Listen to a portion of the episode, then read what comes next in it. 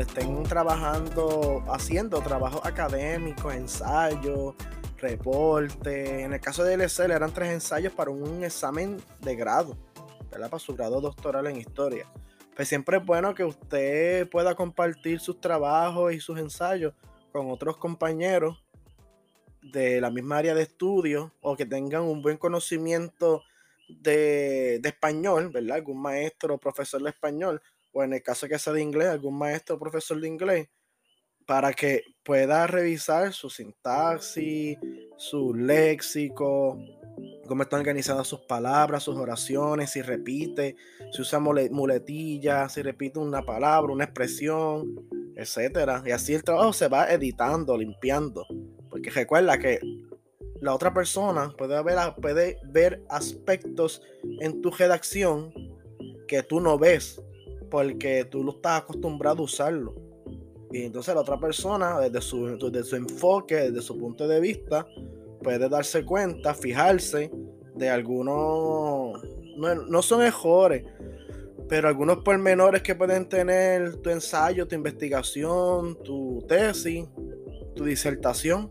Y así entonces queda más nítida, arreglada, limpia, con buena sintaxis, buen uso de los verbos, de adjetivos, pronombres. Y así entonces queda un trabajo fino, queda un trabajo elegante. Eso es lo que queremos al final, ¿verdad? Este, maximizar nuestros potenciales en todos los ámbitos de nuestra carrera profesional y académica. Ajá, pues sí, tuvimos problemas aquí técnicos y este, sufrimos un percance, pero seguimos. Lo empatamos, lo empatamos. Ajá. Pero fíjate, Eliezer, eh, antes que antes de continuar con el próximo tema, a ti nunca te, a ti no te preocupó que de casualidad ese 11 de diciembre tú entregando dos o tres horas antes de entregar los ensayos, coger un apagón. Bueno, si supieras que cuando dieron la orientación de, de, de los ensayos, de los exámenes de grado, lo, de las cosas que dijeron era que se puede estar cayendo el mundo, se puede, puede ocurrir un golpe de estado, se puede ir la luz, puede estar cayendo un meteorito y no hay break, tienes que entregarlo. Afuera como sea, sea, sea como sea. Y pues, este, había que hacerlo. Había que hacerlo. Pero para entonces, pero tú no puedes entregarlo antes del 11, ¿verdad? Tampoco. Tiene que ser el mismo 11. Vaya, pero qué pantalones. Eh, fíjate, eh, eh, eh eso. El mismo, 11 antes de las 5. Eso se podía adjudicar, yo creo, porque eso, es demasiado. Para cómo están las condiciones de la infraestructura eléctrica de Puerto Rico, que tanto la UPR hasta la UPR tuvo que dejar de dar clase algunas veces por falta de energía eléctrica, la católica, ¿verdad? Y, y no es tirando la mala al centro, pero contra. Hay que ser también más es comprensivo con la situación que sufre Puerto Rico.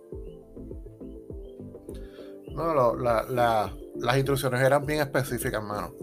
Tienes que entregarlo de tal manera, con este nombre, eh, en este formato. Eh, ¿Qué más? O sea, todo, todo, todo era bien específico. Tenías que especificar lo que estabas entregando en el correo, el área, eh, la pregunta, el profesor, todo, todo, todo tenías que que mencionarlo. pero ¿y por qué? No sé, de verdad, este, así desde el principio siempre dijeron las instrucciones, tiene que ser así, así, así.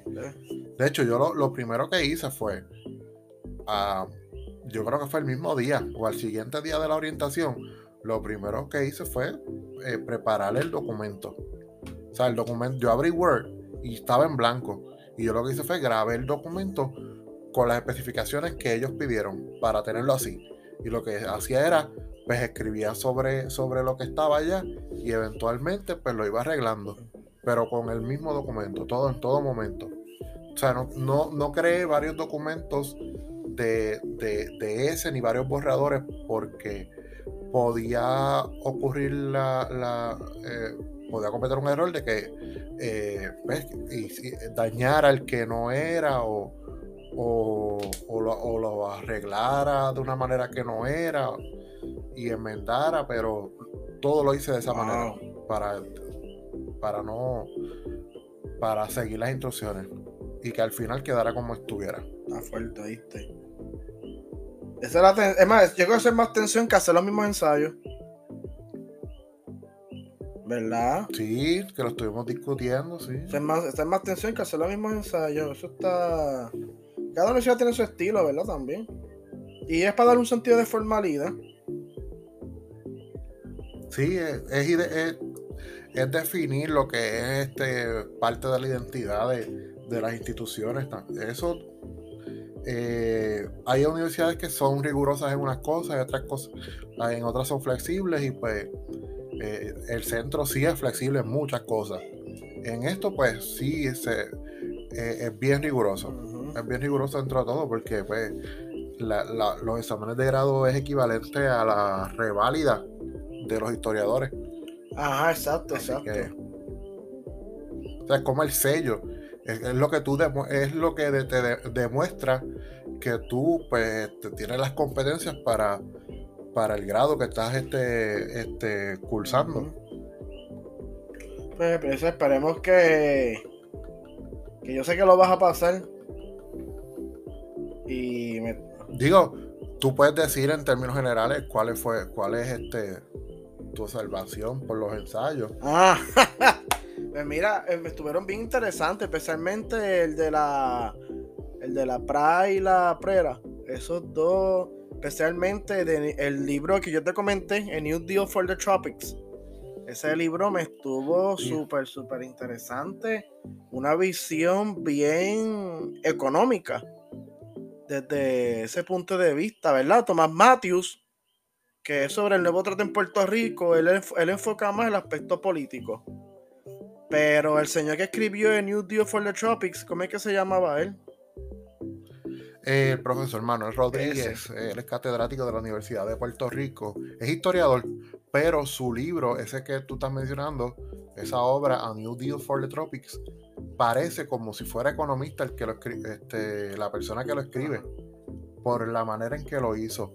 De hecho, el libro es en inglés y se especifica en, específicamente en la prera, más, eh, más que en la pra y es bien específico y, de hecho su postura como historiador va en contra de otros historiadores e incluso economistas que minimizan eh, lo que fue el impacto de la prera en Puerto Rico y Manuel Rodríguez en, cuanto a su tesis, ¿verdad? Su, su, lo que pretende llevar en su obra es que no, o sea, la prera no fue un, un mero paquete de ayuda, sino tenía una visión mucho más compleja de lo que muchos historiadores eh, han proyectado en su obra.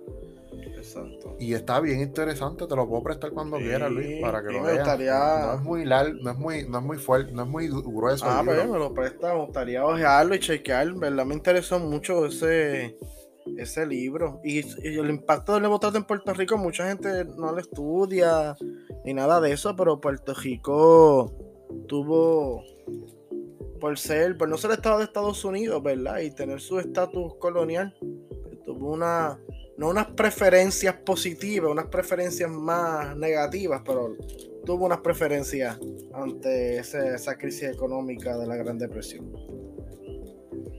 No, y que eh,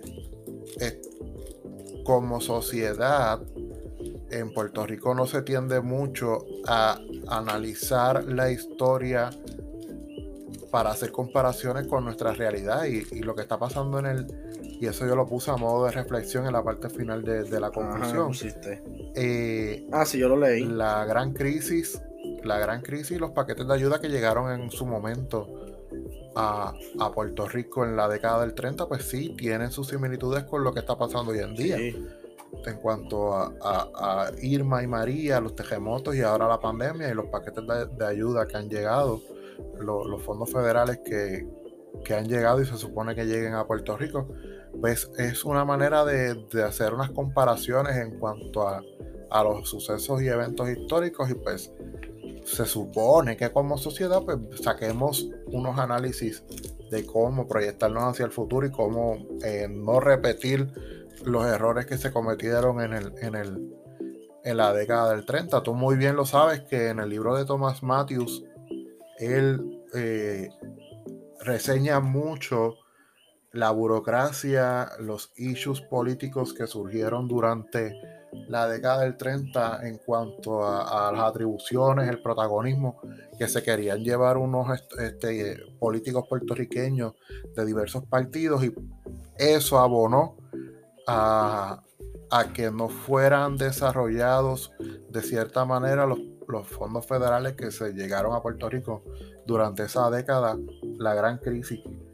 Así que no, no quiero decir que hoy en día hay protagonismo y sus políticos, porque todos sabemos lo que pasa en Puerto Rico eh, y todos estamos viendo diariamente las situaciones que estamos viendo con nuestros políticos, pero sí, o sea, para eso está la historia y pues uno llega a sus propias conclusiones en cuanto a eso.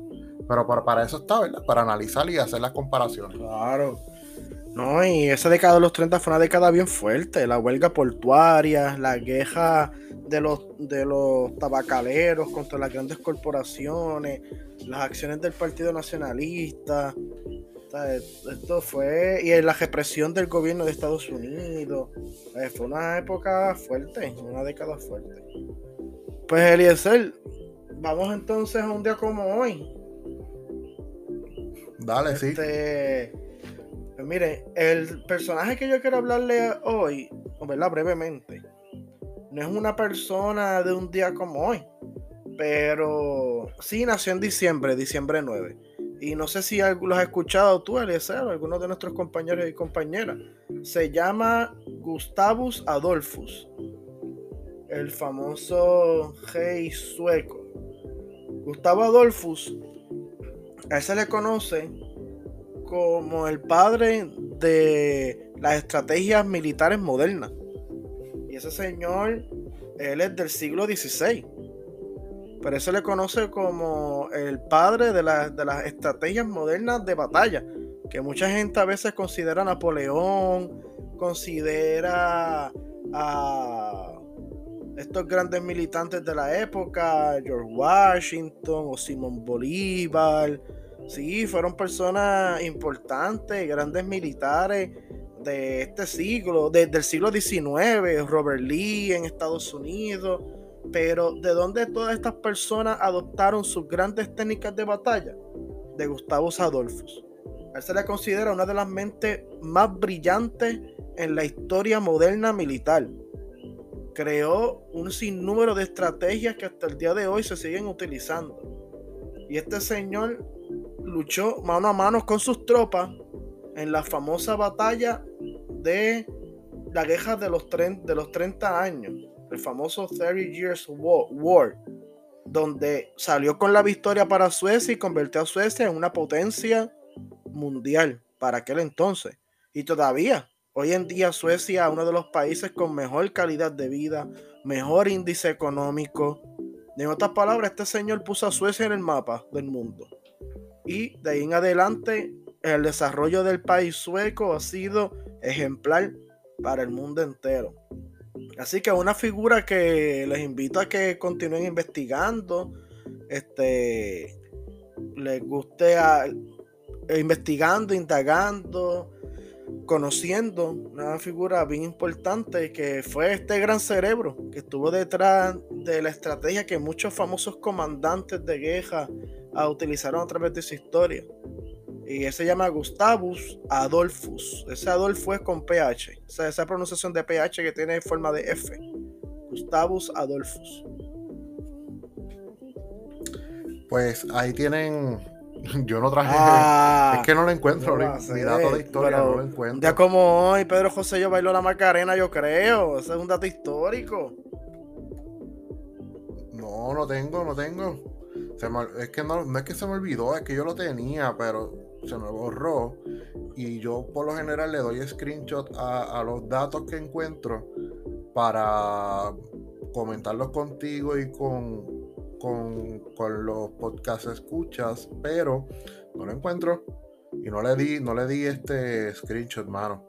Pero nada, para, la próxima, para el próximo episodio, wow, conmemorando los 25 episodios. llegamos a la peseta y Estamos ahí medio virados. Nah, pues, pero nada. Vamos a los temas, Luis, que ahí hay un par de temas. Vamos a los temas. Vamos a empezar. De hecho, todos los temas los sugeriste tú. Ah, todos los temas. Sí, sí, no, vamos. Eh, o sea que eh, este, este, este episodio es, más producido por ti que por mí. Fíjate, vamos a ver, vamos a ver, vamos a ver cómo este episodio corre. Yo te envié el rundown. Déjame buscar la página de nosotros. Aquí está. Pues mira, vamos a comenzar hablando de los arrestos recientes que ha sufrido Puerto Rico con a los alcaldes de Cataño y Bayamón. Eh, perdón, Cataño y Guaynabo. Dios cuida al alcalde de Bayamón. Dios cuida al alcalde de Bayamón. Que mira, que un amigo mío popular dijo, mira, yo soy popular, pero si el alcalde de Bayamón también cae, hasta yo me pongo a llorar también. Dice. hasta él se pone a llorar. Imagínense si ese es el, el famoso alcalde de Bayamón. Pues el alcalde de Guaynabo y Cataño. Y yo digo, ¿verdad? En los recientes gestos que Puerto Rico sufrió, porque independientemente del partido que uno sea, este, la organización política que uno milite, estos dos arrestos significan un, un defraude, un abuso y una desconfianza hacia la institución, una desconfianza del parte del pueblo hacia nuestros políticos, un abuso de poder, un defraude de parte de, de, de, de, esos dos respectivos políticos, a, no tan solamente a, los, a, sus respectivos municipios, sino también a Puerto Rico. Y yo me pregunto es hasta dónde y cuándo va a llegar esta, esta crisis de valores, de moral, de principios. Y, y, yo no quiero entrar aquí en temas con que mucha gente ha hablado, ah, estos arrestos le, le dan la razón a Victoria Ciudadana estos arrestos le dan la razón al Partido Independentista. Bueno, sí, ok, pero ¿razón de qué? Porque no es que tú por vestirte del color de un partido automáticamente eres, eres un, ¿verdad? Se te entra un chip en la cabeza y, y te da por ser un corrupto. La corrupción está desde el Vaticano hasta en Casa Blanca. Hay corrupción que sí estos partidos son bien advocates por la transparencia política de los grandes partidos que han dirigido a Puerto Rico por los últimos casi desde que se desde que el Partido Popular tomó el poder, los últimos casi 70 años, sí es verdad, han sido los partidos políticos que han dirigido a Puerto Rico y que han ocurrido mucha corrupción de los últimos 30 años para acá que se haya conocido. Están bien. Pero la corrupción no tiene que ver algo con colores ni partido. No es porque tú seas popular o PNP, al otro día se te va a integrar un chip y vas a querer jugar. Tiene que ver con valores y principios de la persona. Claro, estos partidos abarcan más casos de corrupción porque aglomeran más la población de Puerto Rico. Entre el PNP y el PPD y hacen casi siempre el 70% del electorado de Puerto Rico. Pues obviamente, ¿verdad? Entre más personas, más manzanas podridas van a haber. Pero lo que yo voy es que no se puede perder la fe ni en el servicio público, ni tampoco en nuestro sistema electoral, tampoco en nuestros políticos, porque no por, la, porque hayan arrestado a dos del Partido Nuevo Progresista, no quiere decir que todos los políticos de todos los partidos sean malos. Pero, pero entiendo a la misma vez cuando muchas personas se defraudan y dicen no quiero votar más, no me interesa votar, todos son iguales todos son corruptos. Que eso también está mal, porque no todos son iguales ni todos son corruptos. Tanto en Proyecto Dignidad como Victoria Ciudadana, el Partido Independentista, el PNP y el PPD, hay gente decente. Hay patriotas que ponen a Puerto Rico primero. Pero también ese, ese sentimiento, cuando una persona dice todos son iguales, yo no voy a votar, no me interesa, es un, es un interno que esa persona siente. Y lo refleja diciendo esas palabras. O eso. Dime tú, Eliezer. Mira, estoy leyendo aquí que supuestamente eh, una emisora de radio de Puerto Rico está diciendo que le confirmaron a la emisora de que Fiscalía Federal va a estar emitiendo unas citaciones para el gobernador y varios jefes ah, Lo leí, lo leí. Tía, che, ¿tú crees? Hay que ver. Ay, bendito, papá. No, eh, no, no tiene. Ok. Esto lo voy a decir en modo de relajo, pero a la misma vez en serio. Prepárense. Tú dices que, que, lo, que, que los corru o sea, que la corrupción no tiene colores. Que no va a tener. Pero parece que estos pero parece que estos últimos meses se vistieron todos del mismo Ay, semana, todas las semanas hay un, hay un revolú, hay un caso, hay, hay una situación. Ahora, este, no, es, no son los alcaldes que han mencionado, que han sido arrestados o citados o son declarados culpables, no han sido los únicos y se espera que haya más. Mucho y, más. Y, también está el de Mayagüez, que es popular, que también tiene unos casos el de, fuertes. Digo, unas acusaciones, el de, y el de los que arrestaron el año, eh, la semana pasada, el ayudante del alcalde de Trujillo Alto. Trujillo Alto es popular también. Ahora, un dato histórico. Desde la fundación de, de Cataño como pueblo, Cataño ha tenido seis alcaldes, incluyendo el Cano. Y los seis han tenido problemas de corrupción. Los seis. Hasta la Morado también. ¿Te acuerdas de la Morado? Sí, todo, ¿cómo va a ser?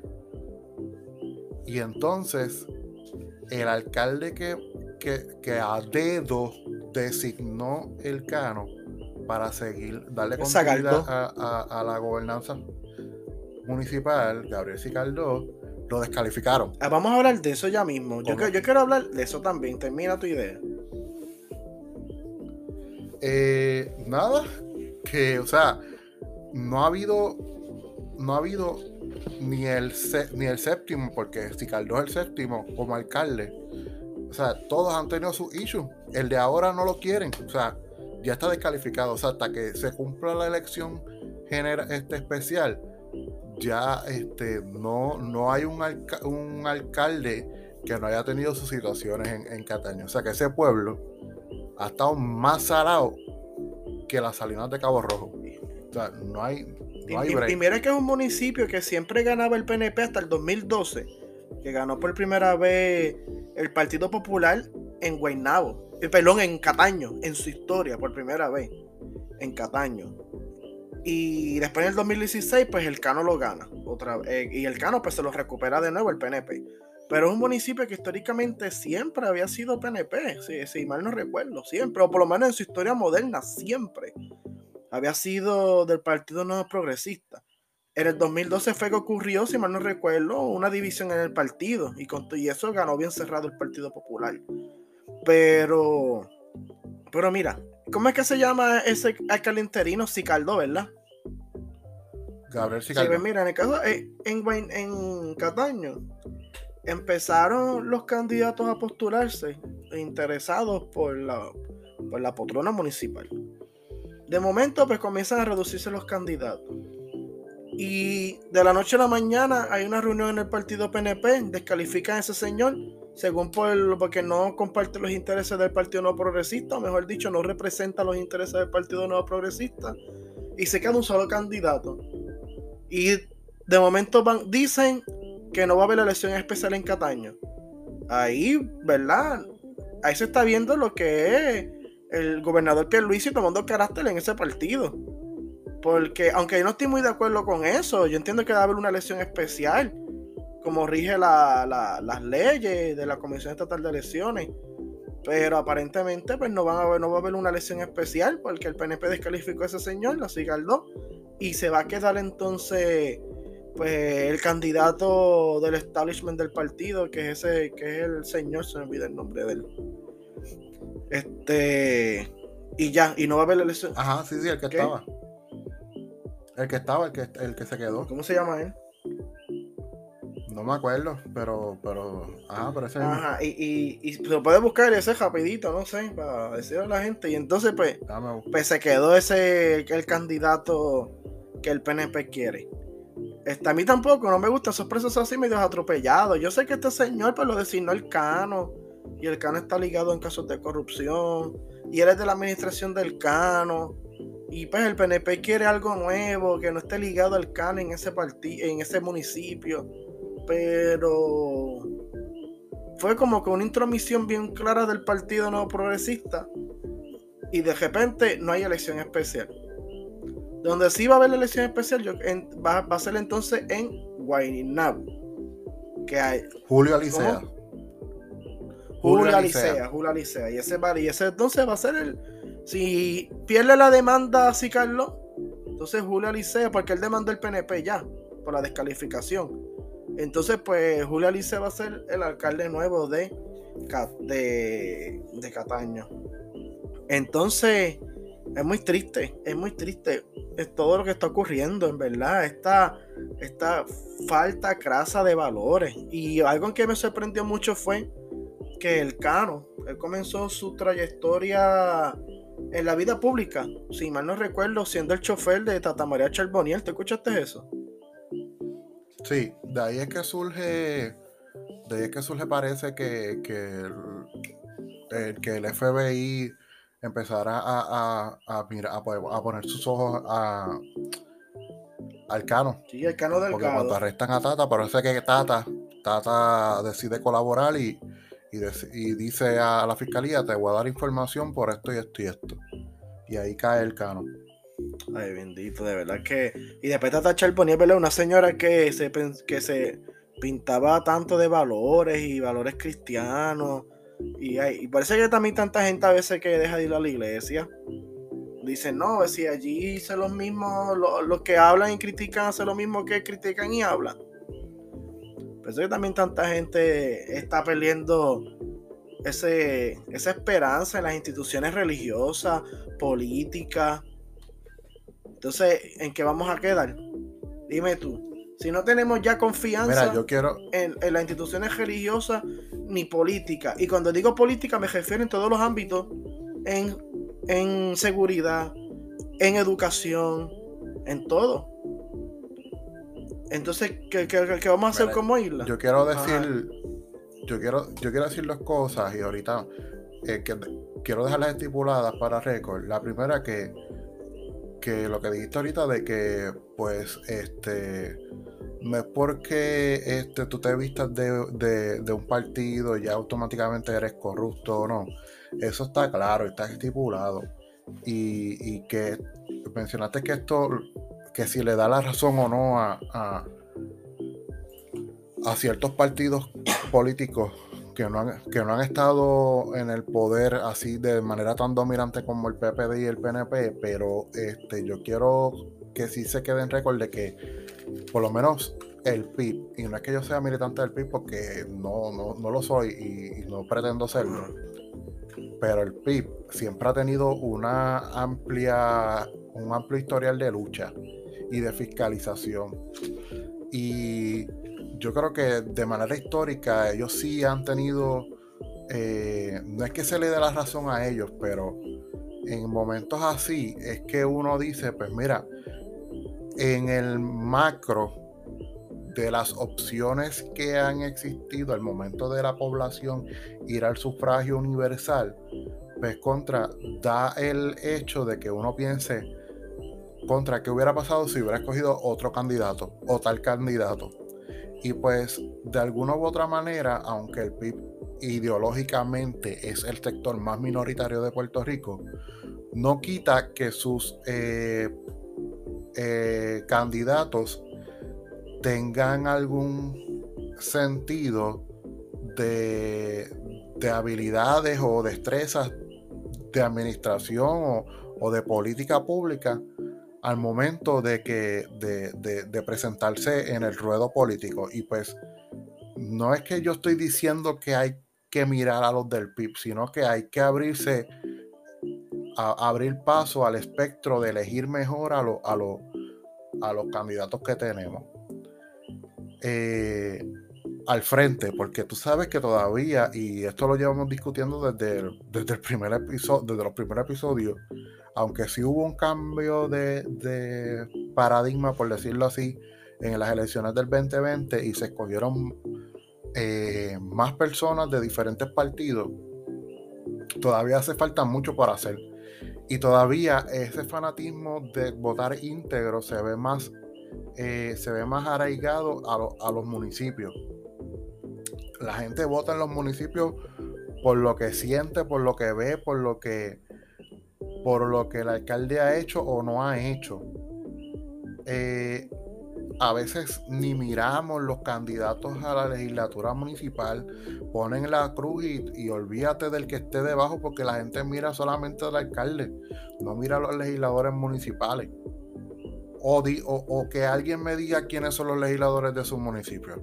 A lo mejor podemos saber algunos porque es amigo del primo, de, de, de la llegada de la familia o porque lo conocemos de tiempo, o porque está un poquito más eh, consciente de lo que es la política pública de su municipio, o de su distrito, o de su, este, de su área, qué sé yo. Pero eh, la gran mayoría del pueblo no hace eso. No mira quién es su candidato este, municipal. Y por, mira el Cano. Vamos a poner, por ejemplo, el Cano. El Cano era chofer. Y de chofer eh, terminó siendo eh, alcalde. Y no digo que eso es malo, al contrario, o sea, todo el mundo tiene derecho a superarse, pero al momento de... Superarse, pero, pero, pero, pero no aprovecharse. Superarse, pero no aprovecharse. Exacto. Exacto.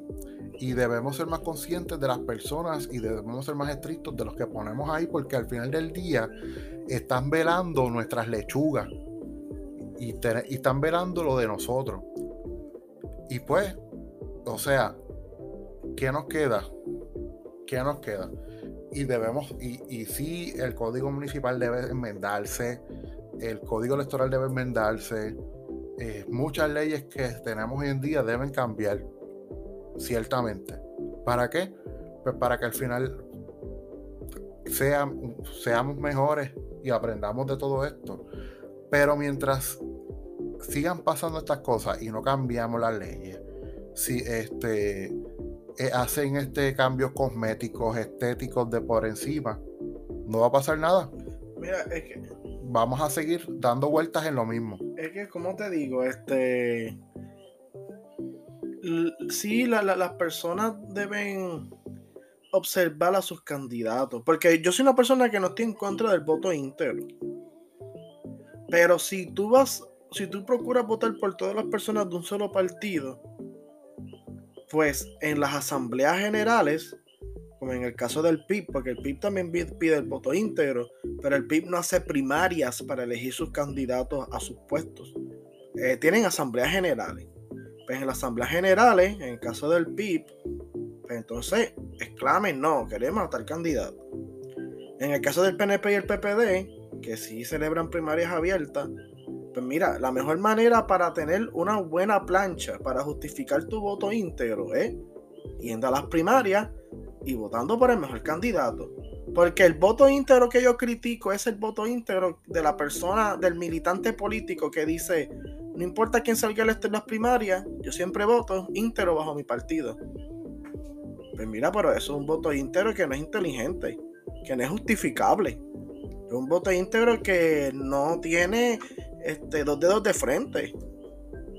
Ahora, si tú me dices a mí, pues mira, yo hice retrospección, introspección, este, participé en foros, vi los debates de, mi, de mis candidatos en primaria, como ocurrido antes, en el 2016 fue a debate Ricky Rosselló y Pedro Pierluisi, en el 2020 fue Batia, Julín, Charlie, ¿verdad? En debates primaristas vi mis debates primaristas, participé de mis primarias para elegir los mejores candidatos.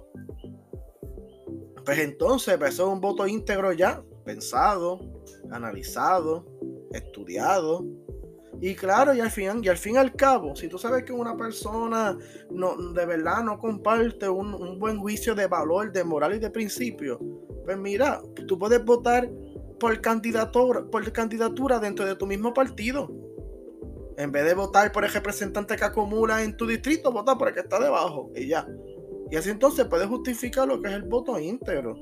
Claro, y, y también eh, tiene el pleno derecho de votarlo por candidatura o mixto. Que eso también está en el pleno derecho del elector. Claro, este, todo tiene sus pros y contras. Porque, por ejemplo, un gobierno compartido, mira los problemas que hay ahora entre legislatura y gobernación. Mira cuando Aníbal gobernó, que el gobierno cerró, porque no se pusieron de acuerdo este, los partidos políticos. Unos gobernaban la legislatura, otro gobernaba la gobernación, otra tenía la gobernación. Mira, por culpa de, de la lucha política por el poder compartido se colgó un excelente candidato a secretario de Estado, de Estado Larice Hammer, que eso es un consenso de todos los partidos políticos, de que eso es un caballero en la política. Que de seguro, si el PNP hubiese estado en la legislatura, Larice Hammer fuera el secretario de Estado hoy. Pero tiene sus pros y contras. En parte es bueno los gobiernos compartidos, ¿para qué? Para que fiscalicen como hace el Partido Independentista, como hace Victoria Ciudadana, Proyecto Dignidad, el PNP en este caso, que es que no es mayoría en la Cámara ni en el Senado, ¿verdad? Y hay un punto de peso y contrapeso. Pero de verdad el, problema de la corrupción es, es fuerte. Es fuerte, porque por ejemplo, ¿no te en el debate del 2016? Cuando María de Lourdes dijo, los independentistas van presos por patriota y los PNP populares van presos por pillo. Pero claro, porque el, porque el PIB todavía no, no, ha gobernado, no ha dirigido un cuerpo legislativo, no ha ganado ni una alcaldía. No, no es un partido que amansalva tanta gente, así que el número de manzanas podridas va a bajar por, mucho. Y entonces, pues, así cualquiera es fácil hablar. Cuando no gana, es fácil hablar del que ganó, como dice Dimundo. ¿Verdad? Como dijo ayer Juan de Pelotadura. Cuando no gana es fácil hablar de, de, quién ganó. Mira, para hablando del mismo tema, también yo quiero hablar rapidito del alcalde de Guaynabo. Eso para mí que de verdad fue un, una pena. Y no porque el candidato sea de X o Y partido. Es que se ve una persona tan decente, tan íntegro, tan ¿verdad? respetuoso, honesto y que se haya prestado para el soborno y preferencias a base de dinero y kickbacks. De verdad que a mí eso, ahí me dolió. Ahí me dolió. Es como si el alcalde de Carolina, que es del Partido Popular, un hombre decente, un hombre que, que no piensa en partidos antes de poner a cualquier ciudadano de su pueblo primero, venga y ocurra algo así que Dios no quiera. O el alcalde de Juana Díaz, que es un hombre decente. Y venga y también y hay unos señalamientos. De verdad que yo, yo, yo me voy a sentir bien defraudado y apenado.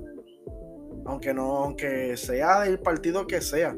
Y el alcalde de Guaynabo, de verdad que yo, a, mí, eso a mí me, me, chocó. Yo no lo podía creer. Cuando, cuando por la mañana me levanto y veo la nota. Yo rápido que me levanto, chequeé un momentito WhatsApp, a ver, y veía a la gente escribiendo que arrestaron al alcalde de Guaynaba, arrestaron al alcalde de Guaynaba. Un hombre, de verdad, yo sé que todo el mundo en la vida tiene resbalones, pero hay unos resbalones que dan más duros que otros. ¿Qué tú piensas, Eliezer? Pues no, lo de, lo de sí, sí, sí sorprende pero a la misma vez como que no. ¿Por qué? O sea, te, este sorprende pero no te asombra. Exacto. ¿Por qué? ¿Por qué? Porque, pues porque es como que, ya, como, como ya, y esto es malo lo que voy a decir, ya estamos acostumbrados. no, escúchame, a que todas las semanas eh, pase algo y, y, que haya un issue y no tiene que ver con o sea, eh, eh, estamos viviendo en que ya hemos, ya hemos normalizado los hechos políticos, que si se va la luz, que si se va el agua, este, o sea, todas las semanas hay algo, casi todos los días, y vivimos en una constante crisis. Y, lo, que estoy, y lo que estoy diciendo es sumamente eh, lamentable y, y, es malo. Porque se supone que no. Se supone que no. O sea, se supone que a mayor crisis, mayor sea la voluntad de cambio y que como sociedad nos levantemos y, luchemos, pero no, no pasa. Entonces ya estamos en esa normalización y por eso es que yo digo, pues sí sorprende porque el nombre no se escuchaba ni nada y como tú dices, que él se proyectaba de una manera y resultó siendo de otra, por lo que se alega. Pues entonces, eh, eh, sí sorprende, pero o de que de que uno diga, ay, tan bueno que. No, bueno, no. Era lo que se proyectaba. Y mira, eh, a veces no se puede tampoco, y esto. pero, pero, pero, tú suenas que ha perdido la esperanza en las instituciones. No, no. Yo fíjate que no no es que no lo pierda, es que ya, y no me refiero a mí, o sea, yo estoy hablando en colectivo, tú sabes que yo siempre hablo en colectivo, ah. mira lo que tú lo viste en los ensayos. tú siempre, tú me mandaste a decir, mira, hay que sacarlo de mucho así. es que, güey, tienes que hacerlo. Yo, es, que, yo, es que yo siempre me visualizo en colectivo, mano, eso es algo que tengo. Pero, este, ya hemos normalizado eso, pero no es que yo lo yo pierda, al contrario, yo, si, créeme, todas las semanas tú y yo estamos aquí analizando el diario vivir desde un punto de vista histórico, pero si no fuera así, yo eh, no, no lo haría, o sea, me, me, daría lo mismo, pero no, al contrario, si analizamos es porque me preocupa, porque me urge que haya cambio y de cierta manera estamos aportando un poquito aquí al cambio con estos análisis para pues, traer a la discusión los temas que tal vez mucha gente eh, eh, no lo tiene en su diario vivir. Pero este, lo que iba a decir es que no se puede tampoco Coger mucha pena, coger eh, mucha pena. Sí, eso se ve mucho en la gente de bien de pueblo, que están todos los días sentados. Ay, bendito, ay, bendito. Ay, es que él era un muchacho tan bueno. Ah, eh, era un muchacho tan bueno y ayudaba a todo el mundo. O sea, es como no te que pero, pero, el, de Guaynabo, de verdad, yo no me lo esperaba. Se estaba vistiendo de oveja y terminó siendo un lobo. Porque ese tipo se, ve por una persona de. yo no quiero decir que son un, indecente, pero, pero no se veía con esas intenciones. sí, porque era lo que proyectaban y todos los políticos lo hacen. Mira, mira, mira ejemplo que te doy. Todos los políticos a LC, pero es que hay políticos que tú sabes que, si los coges mañana no te va a sorprender ni asombrar. No vamos a decir nombre, no vamos a decir nombre, pero yo te voy a hacer una lista ah, pensando a, la solta de 10 políticos que si mañana se los cogen, a mí ni fu ni fa no me va a sorprender, porque es que ya cargan un bagaje característico. Pero hay otros que sí, que me van a sorprender y no, y no vea. Mira, escúchate este ejemplo todos los políticos en sus fotos de campaña, en alguna de las fotos, aparecen bien contentos, sonriendo con su familia, su esposa, su esposo o los tres, cuatro nenes que tienen y están bien contentos, ¿verdad que si tú lo has visto? Eso es lo que proyectan. Entonces, cuando pasan estas cosas, vienen los, los dueños del pueblo frente a la plaza que se sientan todo el día con un radio AM y dicen, ay bendito, es que él es tan bueno. Pues sí, porque es lo que han proyectado. Eh, no estoy, no estoy criticando que si Ángel, eh, el alcalde de Guaynabo es bueno o malo. Yo lo que estoy diciendo, estoy haciendo una comparativa de la proyección que ellos presentan versus Eh, ese, pero terminan siendo cuando pasan yo entiendo tu punto que todos se ponen una foto sonriendo con el pejito con la familia todos ponen una foto ajodillados orando todos van a una misa de bendición en la plaza en la iglesia de la plaza. Eso yo eso lo entiendo pero pues, no sé no quiero hablar no, sé no sé. Es que hay políticos y hay, hay unos que yo digo pues contra no me sorprende, pero hay otros que, sí, que me, sorprendería. Es como, por ejemplo, por ejemplo, a mí me sorprendería que, que LeBron James de un home. Pero no me sorprende que Aaron Josh de uno. Pues algo así también me refiero en, en, la política. El que entendió, entendió. El que entendió, entendió. La cosa va a mucho en la política. Mira, lo, para finalizar con esto, lo único que hay que hacer es, Luis, esperar. Porque van a venir más sí, se espera que vengan más, pues, tristemente. este, este, a los que les gusta esto, porque se está limpiando la casa, pues sí, hay que sentarse con un buen plato de popcorn y a esperar a que los federales hagan lo que tienen que hacer, porque tampoco los estatales hacen lo que se supone que hagan. Ah, pues, mira, ya que están ahí, pues que lo hagan. Y pues, ver qué, qué va a pasar, porque no, no, hay de otra. No hay de otra. Veremos a ver lo que pasa, ¿verdad? Eh, este. Vamos a ver. Vamos a ver cómo serán estas navidades que están calientitas. deben estar eso. Bueno, mira, para más decirte, y con esto cerramos, el abogado del alcalde de, de, de, de, Guaynabo le hicieron una entrevista y ya él dijo que a él solamente cinco alcaldes fueron a consultarle, a hacerle consulta.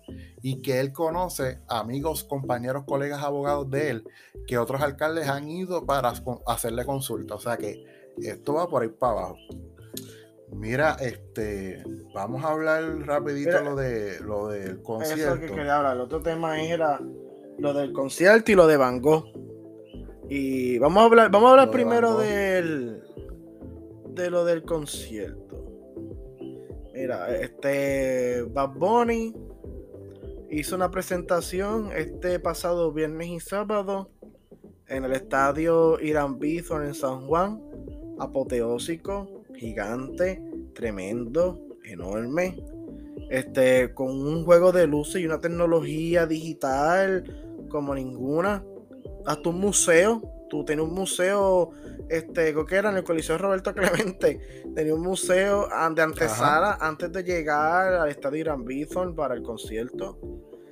Este, a mí me preocupa un poco como que a mí me preocupa un poco porque muchas de las personas que apoyan a Bad Bunny, que van a sus conciertos, este, son los que critican, este, en la mayoría, ese sector, es los que critican a las personas que votan PNP y PPD, que dicen que van como manada, sin pensar, siguiendo como locos.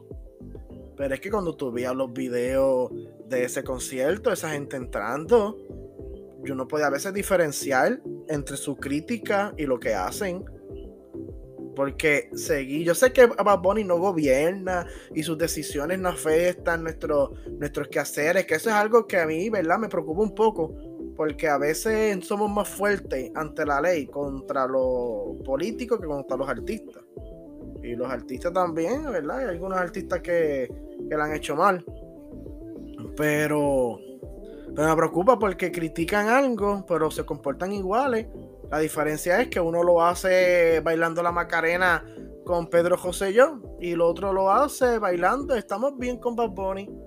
Entonces, y esos muchachos y muchachas, tú no puedes Coño, pero no puedes decirle nada de Bad Bunny porque eso es, te caen encima como cualquier don o doña si tú le tocas el PNP y el PPD. Entonces, ¿en qué estamos? Es lo mismo. Criticar algo para hacerlo igual. O sea, lo que tú estás criticando es que el otro lo hace, pero tú puedes hacerlo. Pero el otro no puede hacer lo que tú haces. Y no sé, aparte de toda la música, yo me puse a observar mucho el comportamiento social en los videos, porque yo no fui al concierto. No fui al concierto porque no me guste Bad Bunny o, o me guste Bad Bunny, independientemente de lo que yo piense de él. Pero pues yo no iba a ir a un concierto de, con 40 mil personas en medio de una pandemia. O sea, no lo veía razonable. Lo veía demasiado gente para en medio de una pandemia y para un concierto. No es que tenga nada en contra del artista. Pero.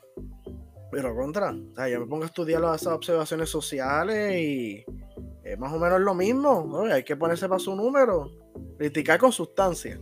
Sí, eso, eso era estilo justa. Es festival estilo justa. Ajá, algo así. Mira, pero eso, eh, Luis, es que esa comparación que acabas de hacer está un poquito injusta porque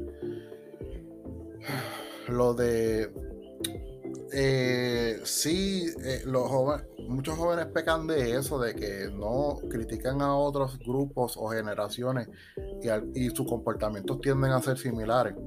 Pero, o sea, no podemos comparar de que estos muchachitos vayan masivamente a un concierto eh, siguiendo a un artista versus personas que van como fanáticos siguiendo a los políticos. Porque uno, que esto fue un evento de dos noches, o sea, siguieron artistas por una Ah, noche. ese lo siguen pero- todos los días. Es que sea, se hizo el meeting, se hizo el Sí, meeting pero- dos noches. pero, pero estamos, a- estamos, estamos eh, suscribiéndonos al evento. bueno, y también en Tú general. vas, tú vas pero yo voy al concierto para entretenerme por una noche. Pero ir a, a votar o, o esta gente que sigue como fanáticos a, lo- a los- a los políticos, sabemos que esa gente vamos a votar y con una decisión que se supone que sea consensuada, que va a tener repercusiones por los próximos años. O sea, no- desde ese punto no lo veo un poco. Pero, pero, pero- ok, Ahora. pero en el ámbito de responsabilidad social, el político, eh, eh, eh, No, estos, estos grandes o sea- artistas, por la influencia que tienen, que lo siguen más personas que el mismo Ricky Rosselló y al mismo García Padilla, tienen más responsabilidad social que muchos políticos. Claro, que no tienen la, maquinaria del Estado para hacer y, deshacer. Pero si mañana Bad Bunny dice, vamos a marchar frente a la fortaleza y vamos a quedarnos con eso ahí, llegan mínimo como 40 mil personas al Río San Juan. Que eso no también parece, ¿verdad? Un, un- como un pensamiento semi, semi social político también. Pero eso es lo que yo voy, ¿sabes? Aquí hablan de fanatismo, pero el fanatismo está pintado muchas veces. Sí, me estoy saliendo un poco de contexto. Yo lo reconozco. Pero, la verdad es que, hermano, eh, esta, esta- esta gente Pero vamos a hablar de- ajá, vamos- ¿qué, qué? Vamos a hablar de, de- de esto como un evento histórico, Luis, porque yo no sé si. Yo creo que esto ha sido el evento masivo más, más, más grande, organizado, Sí. más grande de, de- de Puerto Rico en cuestión de un artista. No, le, que- Son le quedó conciertos. súper bien y gente llegando desde las 4 de la mañana, allá haciendo fila en el Irán Y de-. Algo que Y gente vino de fuera de Puerto Rico para venir a ver el concierto. sí, también. Eh, vi, vi, vi, este, historias de gente de México, de Argentina, eh, de Latinoamérica que vinieron y de Estados Unidos, obviamente. Y eh, escuché de Roy Brown y alguien más que estuvo afuera, que es de afuera, que se presentaron en, en el mismo día, la misma noche, en un concierto en el, en el, en el Irán Bison y se llenó brutal.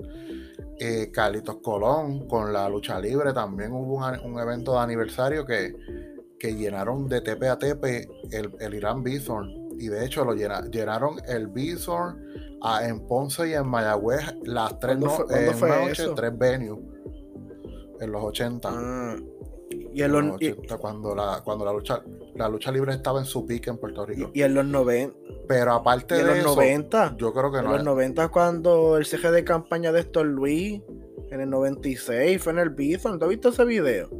Ese señor explotó el Bison, eso estaba Sí. explotado de lleno. También, sí. Sí, me acuerdo, me acuerdo. Pero yo creo que, o sea, no, esto hay que hacer- hacerle un análisis, ¿verdad? Pero yo creo que, y es muy pronto para, para, para tener todos los datos, pero yo creo que, que este ha sido el evento más masivo Sí, artísticamente. sí. O sea, no, so- no, so- no solamente el Bison, llenó el También. Choli eh, eh, consecutivamente, o sea, simultáneamente, eh, al punto de que con todos los issues que pasaron y las problemáticas que hubo de organización el primer día del evento, quedaban por la noche este, taquillas para el segundo día en el Choli. Y yo me, me metí, tan pronto se supo, tan pronto se supo que, que Bad Bunny fue del Irán Bithorn al. Choli. Tan pronto al término, yo me metí a la página de, de tiquetera para ver si habían taquillas y no habían. O sea, se acabaron en un 2x3 lo poco que quedaba en el Choli. Ay, Eliezer. Eh, pero hablando de lo que tú dices, o sea, este muchacho, Bad Bunny, tiene un poder en sus manos increíble, eh, un poder de convocatoria increíble, eh, y vamos a decirlo, o sea, para bien o para mal, o sea, es su- el poder que tiene como artista. Yo creo que ha trascendido mucho más que otros artistas en su momento eh, yo creo que lo más cercano que ha tenido la figura de que ha, que ha trascendido, o sea, en tiempos modernos, eh, puede ser Ricky Martin a principios de los 2000 con la Copa de la Vida, tal vez Daddy Yankee cuando explotó con la gasolina. pero, pero yo, yo creo que ya este muchacho, Benito Antonio, ya, ya sobrepasó. No, sobrepasó. Alguna. Este, de verdad que, eh, eh, ¿cómo te digo? Toda esa gente que fueron a ese concierto deberían hacerse mínimo la prueba, una prueba sencilla de, de COVID. Porque. Sí, ya todo el mundo, todo el mundo, todo, todo el departamento de salud ya lo Porque la cuestión es, como te dije, si no hubiese pandemia, fine, se puede meter 100 mil personas. Pero con pandemia, de verdad que. Yo tengo que ser un súper fanático de, de que todos los días sueño con él. De que todos los días ah, este, me miran al espejo y lo veo a él. Algo así, porque, porque con una pandemia, yo, si fuese un concierto sencillo, ok, pero está 40 mil personas. ¿Qué pensar? Yo, yo no hubiese ido. Eh, eh, pero han dicho que, que, o sea, que hubo mucho comportamiento de los asistentes, de los, que participaron. Sí, la gente se comportó bien. Del público. Este, había un ambiente, parece, de, de, pues, de algarabía, de, de, Mucha gente se quejó de la logística, porque yo tuve un par de amigos que estuvieron ahí y me dijeron, mira, tal vez él invirtió 10 millones en el Bithorn, perfecto. O en todas sus esferas del concierto. Pero la organización estuvo pésima, pésima. Y que mucha gente empezó a vender las taquillas este, el mismo viernes, ¿tú no viste esa noticia? El mismo viernes, cuando fue el primer día de concierto, que se vio el desbaratú que había allí, mucha gente comenzó a vender la taquilla del sábado porque decían que no se iban a meter. Yo conozco de gente que no pudo entrar al concierto, teniendo la taquilla, habiendo comprado el boleto, no pudo ir al concierto porque no, no pudieron entrar, la, falta de organización se, les imposibilitó a ellos para ir al concierto. Pero era un riesgo, ir a ese concierto, eh, era, eso era un riesgo. Estar en un lugar con 40 mil personas ahí. y, después de, después de tener tanta gente alrededor.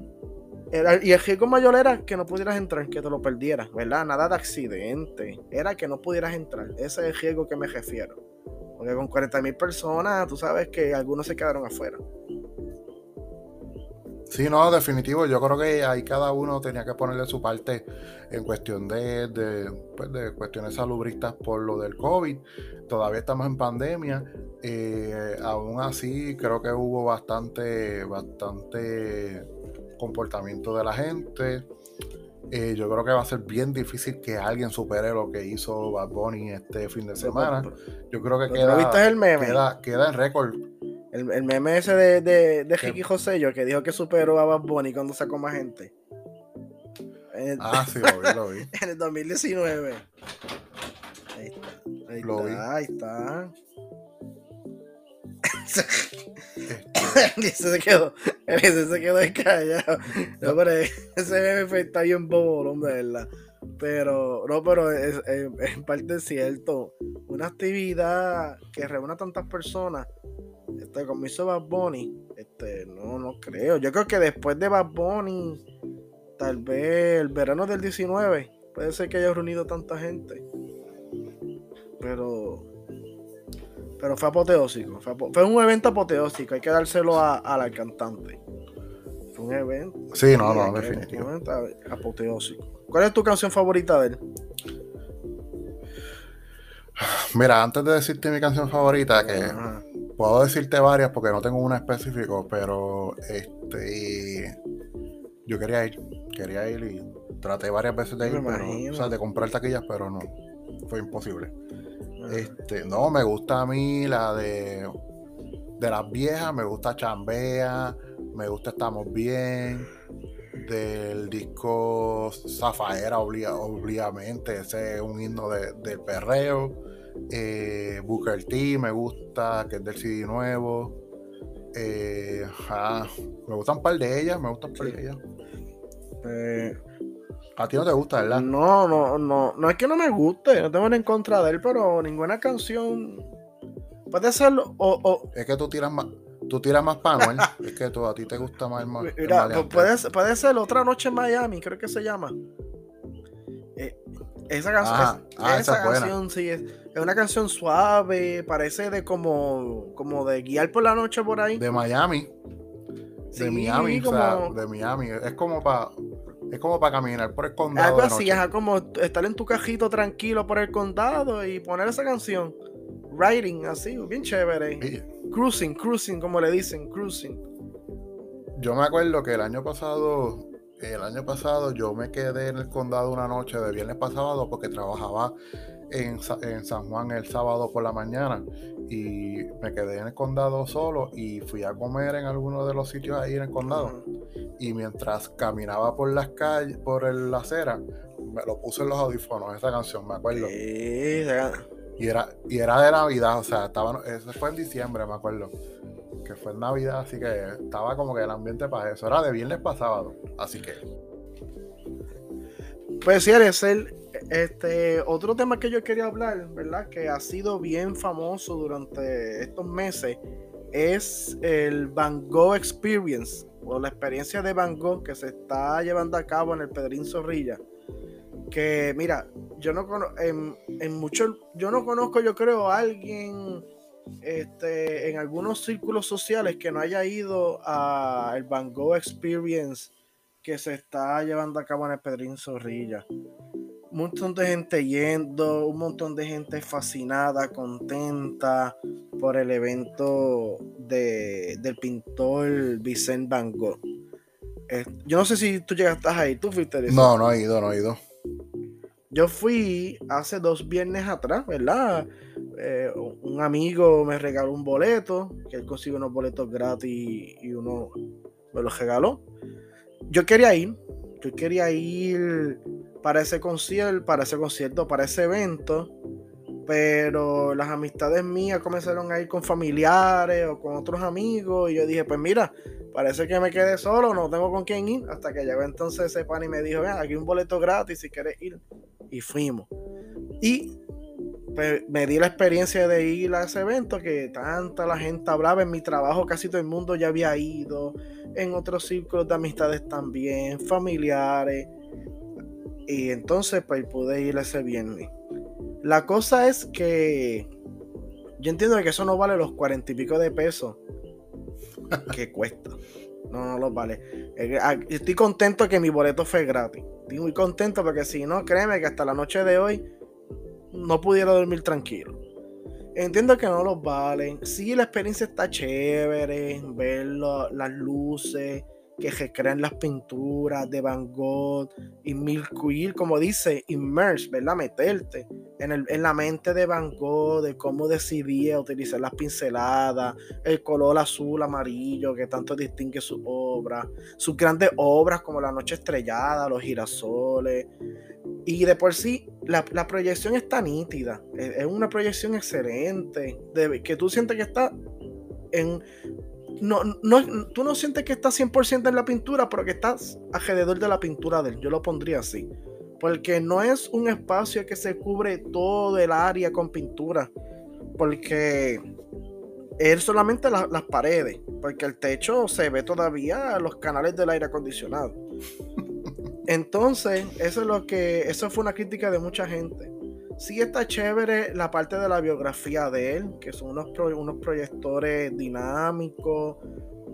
Eso sí, yo pensaba que eran más salas, pero en verdad es una sala con la biografía de él y las cartas a su hermano Theo Van Gogh, que, no que como dicen muchos biógrafos, no se conoce mucho de la vida de Vincent Van Gogh, sino es a través de las cartas que le hacía a su hermano Theo Van Gogh que se escribían unos a otros. Entonces, luego que conocemos la vida de Van Gogh a través de esos proyectores y la vida de Theo Van Gogh, entonces pues uno entra a la sala final, que es la exposición magna con las obras y las luces. Yo pensaba que eran más, yo pensaba que eran más salas y que cada sala tenía una pintura famosa en particular y que la última sala era un collage de todas las pinturas y que se iba a ver súper brutal, que uno, iba a, que uno iba a pensar que de verdad estaba en, una dimensión distinta. Pero no, pero no, no está esa experiencia. Sí está chévere para, para, tomarse fotos y eso. Pero no es algo que yo digo que vale los 40 pesos. Ni. Eso máximo, máximo vale como 25. Como máximo. En mi, a, mi, a mi entender. Este. Pero ha sido un evento bien famoso. El de Van Gogh. Se ha escuchado un montón y un montón de gente ahí, ¿verdad? Eh, eh, van y es un evento. Yo pienso que junto al concierto de Bad Bunny, aunque Bad Bunny duró dos días, es el evento de fin de mes más que más personas ha traído. También el Van Gogh Experience. No sé qué tú tengas que decirle, Eliezer, que tú has escuchado. Ah, sí, no, yo, tengo muchas. En, en, Facebook tengo muchas personas que han ido. Yo no he tenido la oportunidad de ir. No sé si vaya a ir, en verdad. Pero este, mano, vamos a hablar iconográficamente. Eh, bueno, no, iconográficamente, no, artísticamente. Eh, eh, Van Gogh a mí no me llama la atención tanto. Por lo menos en cuestión de su obra. No sé. Si tú me pones en una balanza a Vincent Van Gogh y Francisco Yer, en cuestión de técnica, colores, no sé. O sea, a mí yo escojo, yo escojo ayer por la clásica milla. Y obviamente son diferentes técnicas porque uno, Oyer es impresionismo y realismo y, Vincent Van Gogh es post-impresionismo, pero... Sí, es, más o menos, se parece un poco a las técnicas, ¿verdad? Porque ambos están bajo la escuela del impresionismo. Pero... Pero ves, Van Gogh es Van Gogh uno de los grandes maestros de la escuela del impresionismo. Este, oye, no llega hasta allí, ¿verdad? Pero yo entiendo lo que tú dices, yo lo entiendo. Mm, no este, sé. Eh, a mí, no, o sea, no. Artísticamente, cuestión de gusto, no, como que no. No sé, yo prefiero oyer. O sea, si estamos comparando. De hecho, si vamos a hacer otras comparaciones de impresionismo, por ejemplo, como Edouard Manet eh, pues ahí yo digo sí, o sea, yo prefiero hasta Manet que, que, que Van Gogh, de verdad. Pues, pues mira, eh, aparentemente esa es una próxima exhibición que se piensa hacer, este, la experiencia de Manet. De porque recuerda que esto que, Pero Manet o Monet, porque son dos. Yo me refiero a Monet. Ah, tú ah. dices Manet. Yo, yo me refiero a Duarmanet. Ah, ah, no, no, yo digo a, a Claude, Claude Monet. Ah, Claude me estaba refiriendo. Sí. Ajá. Que ambos son eh, eh, también del impresionismo. Sí, es de la misma escuela también. Pues ese es otro que aparentemente se va a hacer. Porque esto de la, de la experiencia de Van Gogh es algo aquí criollo de Puerto Rico. Es, un evento que se ha hecho en distintas ciudades de, de, Estados Unidos y actualmente se está haciendo también creo que en Chile y en Argentina se está haciendo esta experiencia de las pinturas de Van Gogh. Y hay gente, yo conozco gente que ha viajado a Estados Unidos para ver el Van Gogh Experience y me, y me dicen que el de Puerto Rico no le hace justicia al que vieron en Atlanta y en Nueva York. Yo pues no sé porque yo no he hecho el viaje para ir a otro estado, para ver lo de Van Gogh y después venir aquí y ver lo de Van Gogh. Creo que eso es demasiado dinero. Pero hay gente que la ha hecho y han ido dos veces al de aquí, fueron una vez al de Atlanta, otra al de Miami, otra al de Nueva York. Porque son personas que son fanáticos, fanáticos aparentemente, no estudian arte ni nada de eso, o son unos super fanáticos de Van Gogh. Pero, ¿cómo te digo? Una experiencia que sí, si quieres dártela, pues está chévere, pero no es algo como que me dejaron nadado. Es más, yo, pienso que las proyecciones y gráficas de, los meteoritos del Parque de la Ciencia, eso a mí yo creo que me dejó más sorprendido. Que pensaba que estaba en el espacio de verdad en, un momento y poco me caía. Eso yo creo que me dejó a mí más sorprendido. Fíjate, si, si, hacen una exhibición como esa interactiva de Cloud Monet, pues sí, esa me, inclinaría más a ir o de Eduard Manet también. Es más, este podríamos este traerlo a, artistas del siglo XX también, este eh, ¿verdad? Para que las personas obviamente las personas, muchos que fueron al evento, eh, lo hicieron pues tal vez por moda, porque vieron la tendencia y pues quisieron ir y pues de una vez se aprende y así tú los captas de, porque de alguna manera hay que hacerlo, ¿verdad? Pero... Sí, se fueron por estereotipos, por moda, este, por pensar que son interesantes y cosas así. Mucha gente hizo eso. Había gente allí vestida de artistas y todo. Que yo me quedé pensando, pero esto no es necesario. Vestidos ahí como si fuesen artistas de, de, siglo XIX y que esa es su ropa normal. Aparentemente. O sea, esa es la ropa que usan para las clases de arte. Si no es eso, no, se visten con maones, ni, ni, ni polo, ni nada. Pues ojalá y que se, se, siga replicando y de hecho que vengan de, de, Picasso, qué sé yo, de Diego Velázquez o, de hasta de Salvador Dalí, que fue tan, fue tan controversial en su momento, o sea, eh, o Francisco de Goya, qué sé yo, estoy hablando de algunos españoles por, por mencionar algunos pintores eh, que son un poquito más recientes que, que, que, que Van Gogh, o están en esa, en esa época. Así que, pues, eso sí, uno como que, que me gustaría, me inclinaría más a verlo. Así que. Claro, claro. Mira, vamos a. Este. Momento pop. No, sí, el momento pop, este, ya yo por lo menos, este, eso que tú mencionaste de la experiencia Van Gogh, yo creo que cae como momento pop, ¿verdad? Pero. Ah, también, también. Sí. Pero, fíjate, podemos hablar de, de la película Spider-Man No Way Home, que va a salir este weekend. Sale ahora, este jueves o viernes. Eh, estamos grabando 14 de, diciembre. No Way Home sale esta semana. 16. Las expectativas están eh, por las nubes. Eh, Rotten Tomatoes la tiene en un 100%. Wow, va a ser. Eso es mucho que decir.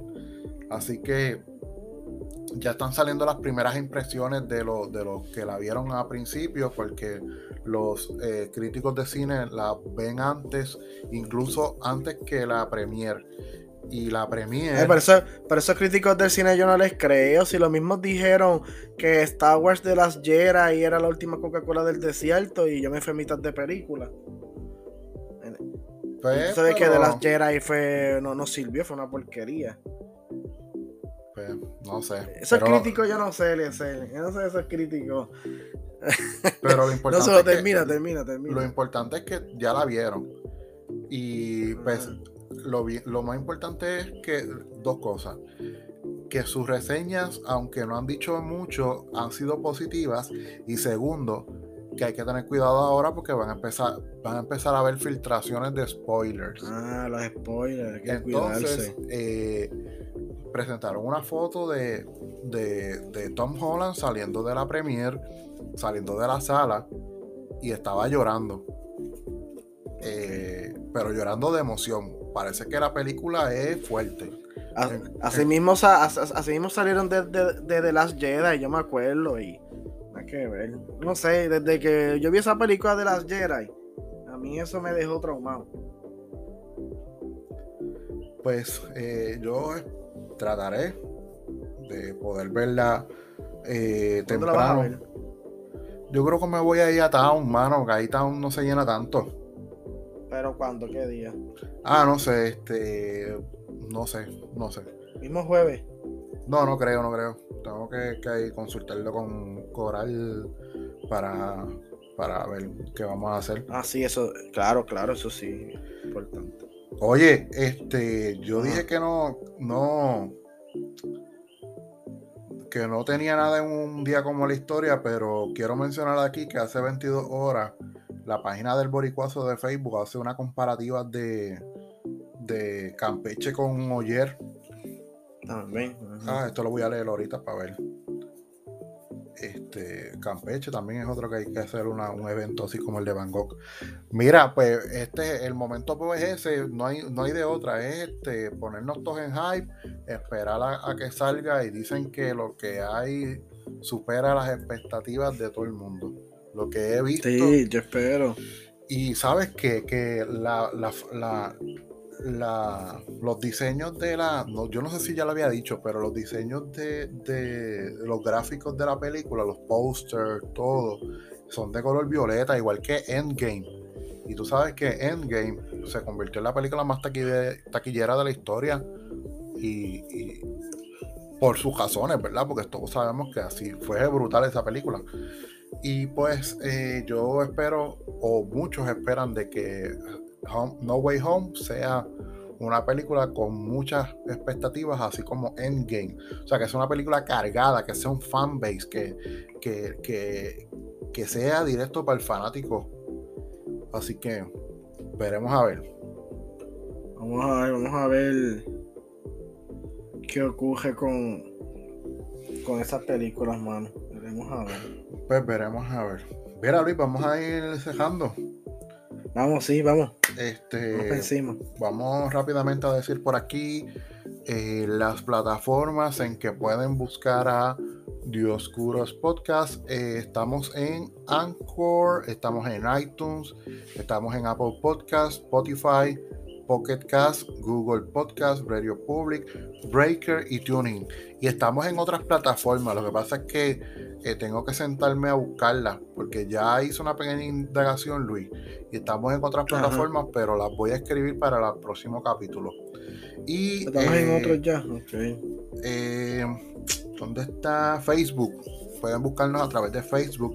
Dioscuros Podcast. Oye, quiero hacer una mención rapidito, Luis porque hoy 14 de diciembre en la página de Dioscuros le di share a una página de un compañero, un compañero no, un, puertorriqueño que necesita 10.000 firmas para que su, su figura, él tiene un diseño arquitectónico de Lego en forma de la torre de la guancha.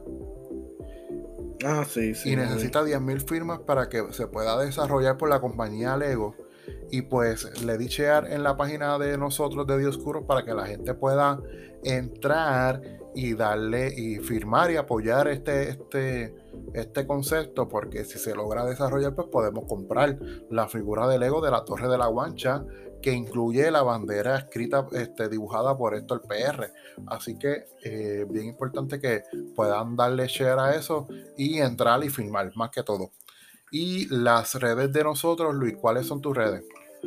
Me, pueden encontrar por Instagram en Luis Fernández 4J76 y me pueden también conseguir en Facebook, en Facebook por Luis Enrique Fernández. A mí me pueden buscar. Uy, espérate, me está saliendo un bostezo. este, en eliezer.rosado1, eliezer.rosado1, tanto en Twitter como en Instagram. Y eh, ¿Qué más falta, Luis? Eh, nada, llegamos al episodio número 25. A la peseta. De Dioscuros Podcast. Este episodio fue casi su totalidad producido por el compañero Luis. Oye, Luis, este, no hablamos del temita de, Ucrania, pero lo dejamos para la semana que viene. Sí, sí, vamos a la semana que viene. Porque, necesito empaparme más de eso.